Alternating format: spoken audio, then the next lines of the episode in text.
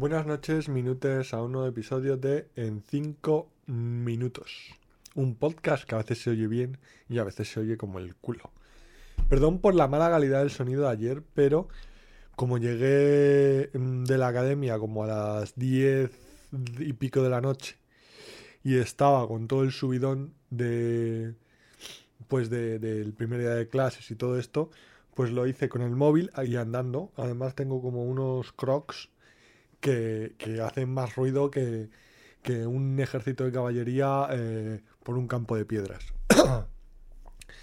Entonces, bueno, eh, hoy ya se me ha pasado ese subidón. Mañana volverá a haber tres, eh, tres, orillas de clase, que como además no tienen la presentación, significa que son todas para mí.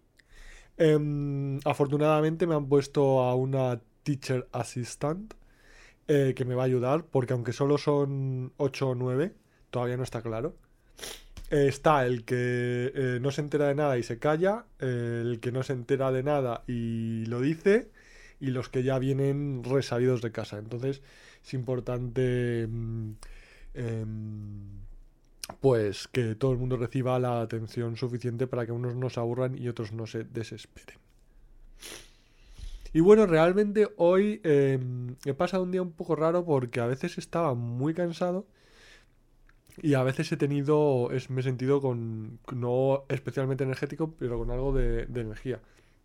La cuestión es que llevo toda la tarde alternando esos cambios de eh, poca energía, quiero irme a dormir y bueno, pues tampoco está tan mal. Eh, pues no sé, supongo que es que como siempre soy una persona tan rutinaria, pues cualquier eh, cambio pues es, es lo que me supone.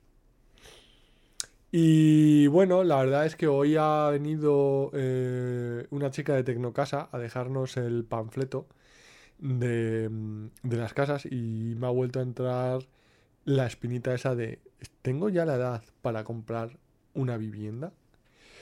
Pues obviamente, claro, em, como la diferencia con la generación anterior, tipo, mm, bueno, en mi caso, como me he criado con mis abuelos, em, claro, em, es que en mi casa es complicado porque mis abuelos eh, pues tuvieron casa eh, propia enseguida. En, en cuanto eh, vinieron a Madrid, se compraron la casa inmediatamente. mi madre y la generación de sus hijos, ninguno se compró una casa y ahora estamos los nietos pues a verla venir. Entonces es muy complicado porque el panorama, hombre, yo entiendo que, que si viviera en, casi cualquier otro sitio que no fuera Madrid, Barcelona, Sevilla, Bilbao, Valencia, em, quizá Murcia, no sé, las principales urbes de España, em, pues, pues a lo mejor todavía se entiende. Si estuviera en un municipio más pequeño, pues yo creo que ya tendría casa. En fin, es eh, alguna vez cuando lo hablo es que, mm, o sea, tengo la idea de que, em, y ya lo empiezan a decir a veces los periódicos, como que en Madrid sobra gente no en el sentido em, muy... Eh, no hay que eh, interpretar de forma despectiva, sino en el sentido de, oye, habría que, sobre todo lo que el Estado tiene cierta capacidad, como podría ser la parte de los funcionarios y los servicios estatales, deslocalizarlos a otras capitales de provincia. Porque empiezan a venir gente no solo a trabajar en empleo privado, sino en empleo público de Valladolid. Es que hasta de Valladolid. O sea, es que es increíble. Que vengan de Cuenca, em, Ávila, Toledo. Pues bueno, pero es que Valladolid, en fin.